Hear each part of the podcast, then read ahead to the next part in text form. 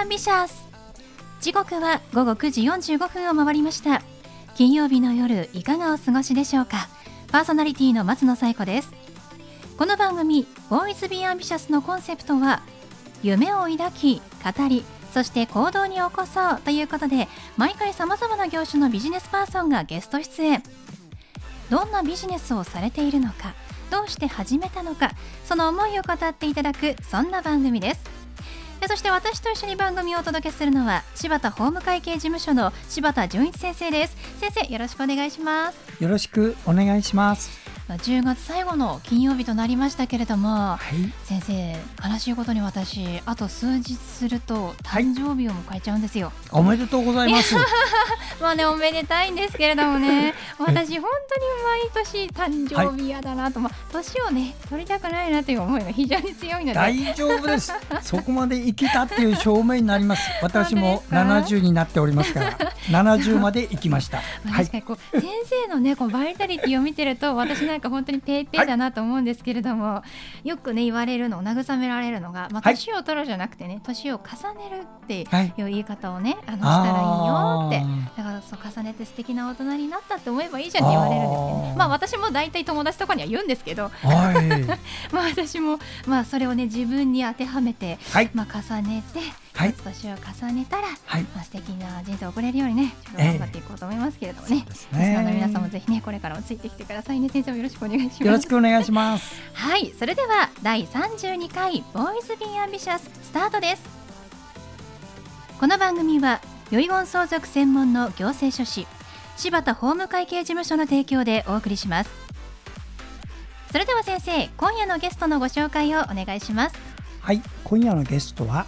ライフ合同会社の小川康人さんです。小川さんこんばんは。よろしくお願いします。こんばんは。お願いします。さあ小川さんは、えー、今日はリモートでのご出演となります。よろしくお願いします。ライフ合同会社さんとは一体どういった仕事をしている会社なんですか？はい、えー、弊社ではですね、えー、LINE を使ったソリューションに関して B2B だとその LINE アカウントの活用に悩んでらっしゃる会社さんの、えー、運用改善の提案だとか、えー運用の課題を解決するソリューション提案をしております。で、一方でですね、B2C の部分ではですね、えー、ダイエット系のサービスをですね、LINE を使って提供しておりまして、主に、えー、習慣化っぱダイエットってなかなかその習慣化できない、なかなか続かないみたいなところが課題だと思うので、そこをですね、解決するサービスを、えー、ユーザーさんと、えー、トレーナーさんをつなぐような形で提供させていただいてます。はい、そうなんですね。はい、LINE を使ったサービスということで、ダイエット、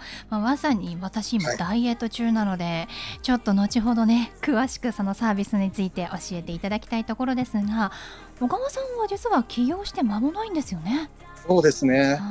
ちょうど8月31日に起業したみたいなところでして、あのそれまでは、えー、さっきも結構話も出ましたけど、LINE であの5年ぐらい働いていたっていうようなところで、本当まだ始めたてほやほやみたいなところです。まあ、これからが楽しみなところですけれども、こう LINE 社で、え、働いていたということなんですがもう誰もが知る、まあ、ほとんどの人が使っているであろうサービスを提供している会社さんで働いていたのにこう独立をしようと思われたきっかけというのは何かあるんですか、はいそうですね、うん、まあ、ずっと独立自体はあの入社当初から考えてはいてもともと大学の頃から自分でウェブサービス作ってユーザーさんに使ってもらってお金を稼ぐみたいなところがすごく楽しかったのででもうちょっと大きな規模でチャレンジして知識を得ようと思って LINE に入って、はい、である程度やりきったかなと思ったのであのそろそろ自分で やりたいなと思ってですね起業したっていうの流れでしたね。そうなんですね、はい、やっぱり起業される方っていうのはもう本当に初めからそういう精神を心の中に宿してますよね。すごいですね。確かに、うん。とにかくじゃあ入った会社で吸収しようというそんな5年間だったわけですね。そうですね、もう最初は価値提供するために必死でしたけど、本当に、まあ、それの過程でやっぱりいろいろと学ばせていただいたなと思ってますね。すごく情熱をね感じますよね、柴田先生ね。はい、そうですね。ただそのコロナ禍にあって誰も予想ができない状況の中なぜこの8月末で起業をしようと思ったんですか？タイミングとしてはですね結構いろいろあったんですけど、うん、主なとこだとやっぱなんでしょうね、今までその独立考えては踏みとどまってっていう時って、やっぱリスクが怖いなみたいなところがあったんですけど、やっぱこういったその予測不能な事態になってくると、あと自分が取り得るリスクなんて、まあ、大したもんじゃないだろうっていうところとですね、あとは結構今パーソナルのトレーナーさんとかも、あの困ってらっしゃる方も多いと思うのでそういったところにお役立ちできるサービスになるんじゃないかなと思ってですね。あの今のタイミングにやった方が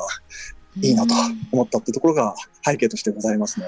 そうなんですね。まあその、はい自分が背負うだろうリスクが大したことないってその言えるのが本当に素晴らしいし自分だけじゃなくて周りの方も助けたいという思いで独立したというのも素晴らしいですよね。ですね。はい、実際に、はいまあ、始められて今2ヶ月ぐらいでしょうかあのサービ新しいサービスの状況というのはいかがですか、はい今ですね、まだそのトレーナーさんとつなげるところまでの機能まではついてはいないんですが、今、ユーザーさんが継続的に体重を記録していくだとか、うん。モチベーション管理するって部分は、えーリリース済みでして、そこを、えー好んで使っていただいているお客さんが今、6万人ぐらいいいらっしゃるような状況ですね。そうなんですね、では改めてそのサービスについてお聞かせいただきたいんですがダイエットと先ほど言ってましたけれどもどんな内容なんでしょうか、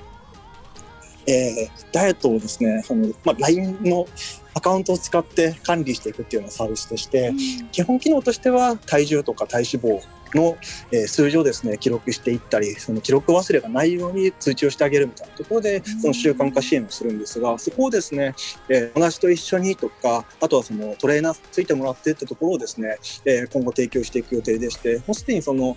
ユーザーさんが一人で使っていただく体重体脂肪記録の部分だけでもかなりご好評いただいているような状況ですねゆくゆくはトレーナーさんとつないでいくっていうところになります。そうなんですね、何か新しいアプリをダウンロードする必要があるんですか？いえ、アプリダウンロードいただく必要なく、もう LINE 上でアカウントを登録いただければ使えるようなサービスになってます。あでも本当にじゃあ気軽に始められるサービスなんですね。はい。はあ登録は非常に気軽かと思います。うん、そうですよねもうあの LINE 使ってらっしゃる方多いと思いますので私もすぐに、まあ、できるなと今思いましたけれども ありがとうございます。小川さんがなぜこのサービスを始められたのか理由というのはあるんですか？もともとですね、自分自身なかなかいろんなことが続かない飽き性、なすぐやめちゃうみたいなところがですね、課題であのもう小さい頃からいろいろとその習慣化するにはどうすればいいのかってところを悩んでいたんですね。で、まあ、ダイエットだとかもですねあの悩んではいたんですがやっぱその小さいところからそれこそその体重を毎日測ってちゃんと記録するってところからやるだけでですね結構やっぱ意識も変わっていきますしでそこをですね LINE 上であれば、えー友達と一緒に監視し合いながらじゃないですけどお互いにサボらないようにあのグループの中にボットを入れて使っていくとかそういった形でより継続力を高められそうだなと思ったってところがあるので割とその自分の経験とあとはその LINE ってツールでダイエットを管理するならこうかなっていうその LINE での知見ってところが組み合わさったような ところが背景としてはございますね。そうなんですね。確かに本当に一人で始めると続かないんですよね、はいだからパーソナルとかね私もあの頼んでますけれどもみんなでやるっていう楽しさもありますしこう頑張んなきゃという意欲にもつながりますね。そうですよね、うん。あの今はい。聞いているリスナーさんで始めたいという方はまず何をしたらいいですか？えー、LINE 上でですね検索の窓口が、えートークルームの一番上とか、うん。えーホーム画面とかにあるのでそこからですね、えーダイエットと調べていただければあの多分かなり上の方にダイエットトレーナーというアカウントが出てきますので、うん。そちら登録いただければあの体重記録の機能だとかについてはもう無料で簡単に始めることができます。はいありがとうございます。ダイエットトレーナーで検索ですね。では小川さんに最後お聞きしますが小川さんの夢は何ですか？えー今提供しているサービスにも通じるんですけど自分がなりたい自分に対して向かい続けられる。で向かい続けていることに対して毎日ちゃんと達成感を感じられる。そういった人を増やせられれば、えー僕は嬉しいなと思ってますね。本当にそうですね、あの始まったばかりの会社ということで今後ますます楽しみにしてますね。ありがとうございます。はい。ということで本日のゲストはライフ合同会社の小川康人さんでした。小川さんどうもありがとうございましたありがとうございました。ありがとうございました。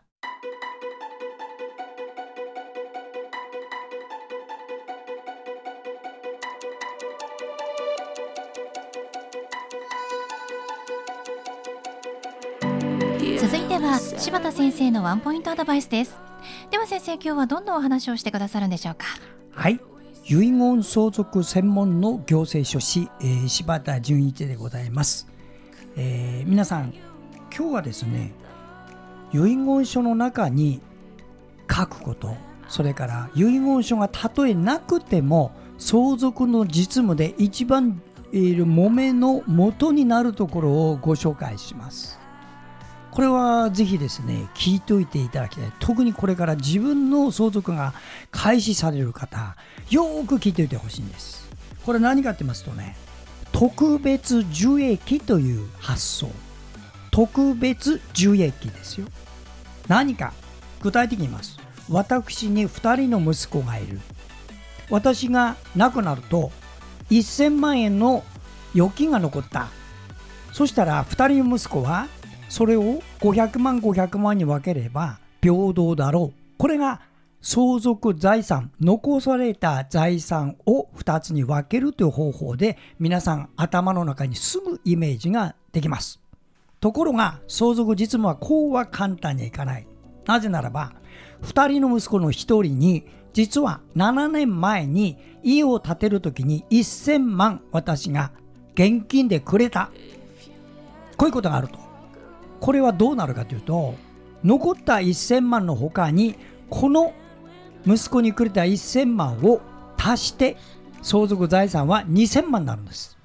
2000万円をどう分けるか。1000万1000万に分けて片方はもらってますのでゼロ。片方は1000万。これが完全平等なんですね。こういうことをやるのが特別受益っていう考え方。そうでなければもらってない方がたまったもんじゃないですね。そこでこれをやっている親が結構いるんです。その場合はですね今民法が改正になりまして昔は20年30年前やったもの例えば豪華な長女への結婚プレゼント費用ですね。結婚費用。海外旅行まで行った。これ全部入ったんですよこれ。それから大学民まで1人入れた息子の教育費これも入ったんです。これがねあまりひどいっていうんで亡くなる10年間だけ遡って計算するようになった。10年間。自分が死ぬ前の10年間にあったものはこれもう一回再計算するんですよ。これを特別受益の持ち戻しと言います。でこれを遺言書で禁止できます。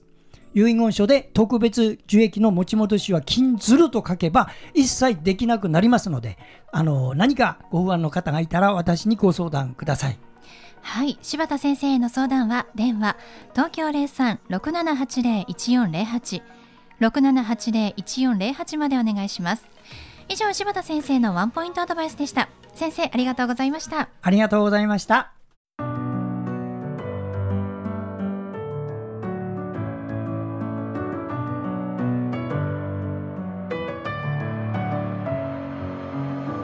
はいということでお送りしてきました「ボイズ・ビー・アンビシャス」いかがでしたでしょうか？本日のゲストはライフ合同会社の小川康人さんでした